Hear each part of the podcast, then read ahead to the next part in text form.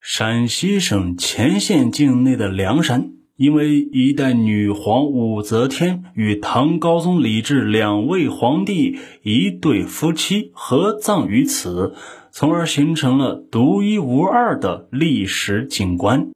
梁山脚下不远处的马连镇是乾县城乡交流相对繁华的乡镇之一。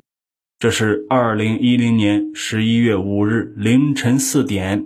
设在镇子北街旧木材市场内的私人收粮点，突然传来了一声声急切的呐喊。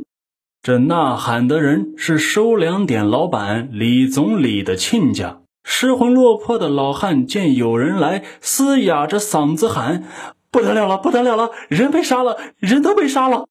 人们随着他走进收粮点的院子。立即被眼前惨不忍睹、血淋淋的场面给惊呆了。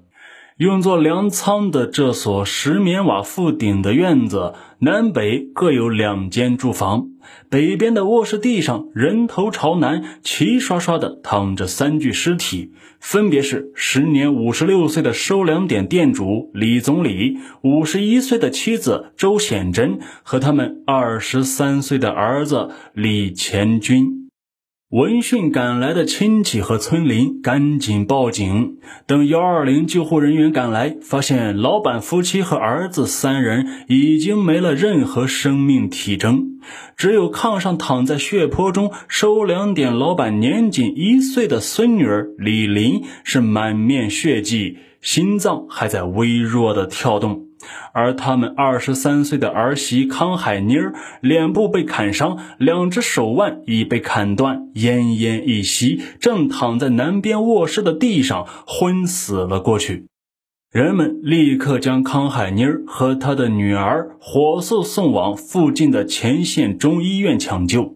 这起惊天大案引起了省市县各级政府和公安机关的高度重视。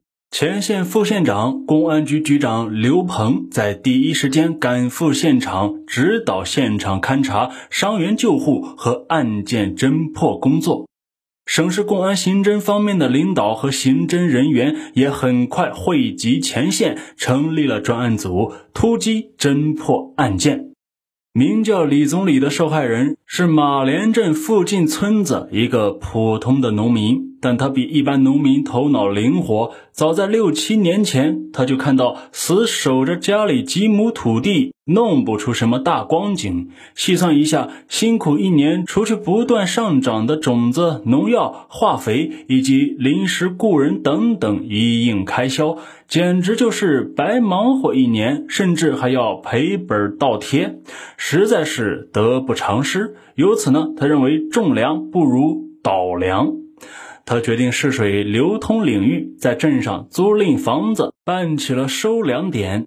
几年经营下来，李总理虽然没有发大财，但手头开始活泛，比单纯种地收益要好。最主要的是，他的交往范围扩大了，凡是来他这里缴粮的农户，为了卖个好价钱，无不殷勤巴结。李总理尝到了受人抬举的美妙感觉。李总理的过人之处就是得意而不自满，他懂得和气生财，更明白本乡本土不是连亲就是带故，任何人他也得罪不起。所以他的做人准则就是严守“人敬我一尺，我还人一丈”的原则，竭尽全力将方方面面的关系都打理的是顺顺当当。不过，很少有人真正了解李总理的所作所为。他不完全是因为十分有钱，或是乐善好施。与此相反，他因为是白手起家，资金是捉襟见肘，常常是周转不灵。为了跟客户和镇上的朋友搞好关系，他必须在表面上显得是资金雄厚，这样才容易博得别人的信任，随时拆借挪用外人的资金。截至案发，李总理的对外欠债已达百万元之巨。案发前一天，他刚出手一批粮食，从银行取了六万元，转手就将四万元还了别人的账，接着又拿出四千元给了老伴儿周显珍，剩下的一万多元就放进了卧室的保险柜中。总的来说，李总理的粮食生意还是比较顺风顺水的。在颇费心思经营好收粮点的同时，他还在收粮点内部悄悄支起了麻将桌，兼搞娱乐活动，收效自然也是很不错。和比较顺畅的事业相比，李总理的家庭生活却颇不尽如人意。他们老两口只有一个女儿，事发之日正好在西安打工。儿子李前军是小时候抱养来的，似乎智力上有点问题。后来找媳妇儿也费了不少心思。二零零九年，经人介绍，终于娶到了儿媳妇康海妮儿。她是个老实本分的姑娘，娘家就在马连镇上。尽管这样，人们还是想不起来李总理一家会和谁结下不解的冤仇，从而招致杀身之祸。二零一零年十一月五日下午，根据初步现场勘查以及尸体检验情况，在省市公安机关领导的主持下，专案组综合各方面情况，对本案进行了认真分析。案件侦破工作中，两百多名破案民警对现场进行了全面细致的勘查，并对案发现场周围的所有村庄、旅店、网吧、劳务市场以及死者生前交往的人员进行全面排查，先后走访了近五千人次，从中摸排筛选重点嫌疑对象一百五十多名。在距离马连镇约三公里的潭支坊村，一个叫杨东升的人浮出了水面。杨东升生于一九七七年八月二日，身高在一米七六左右，体态较瘦。根据群众反映，平时此人在村中就有小偷小摸的行为，并且其体貌特征与专案组所掌握的犯罪嫌疑人特征十分的相似。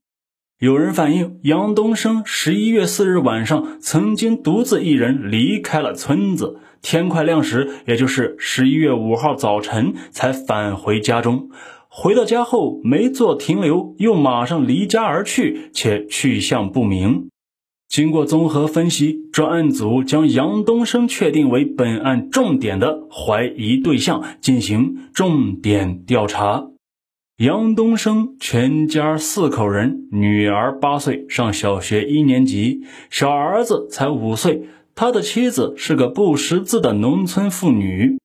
杨东升的家庭收入主要靠种地，农闲时跑运输挣钱，家里还有一辆摩托车。杨东升患有癫痫、前列腺等疾病，身体消瘦，体质欠佳，家庭相对贫困，经济比较拮据。十一月八日一整天。民警没有找到杨东升。九号上午，民警再次来到杨东升家，老远看见一个人影在他家门口一闪，突然就不见了。民警立刻跟了过去，发现杨东升家的大铁门已经紧紧的锁死。民警贴在门上仔细听，明明听见其家中有所响动，可是无论怎么敲门，就是无人回应。民警果断决定，分别从前后院墙同时翻进杨家院子。杨东升被堵在了家中。随后，杨东升被带到专案组驻地进行调查，在对其手指甲缝内的污垢进行检验时，发现了有明显的血迹。杨东升是极力掩饰，谎称不久前他杀过一只狗。可就在审讯的同时，民警又在杨东升家的尿池中起获了他作案用的菜刀，还从他家后院提取到了焚烧过的血衣残片。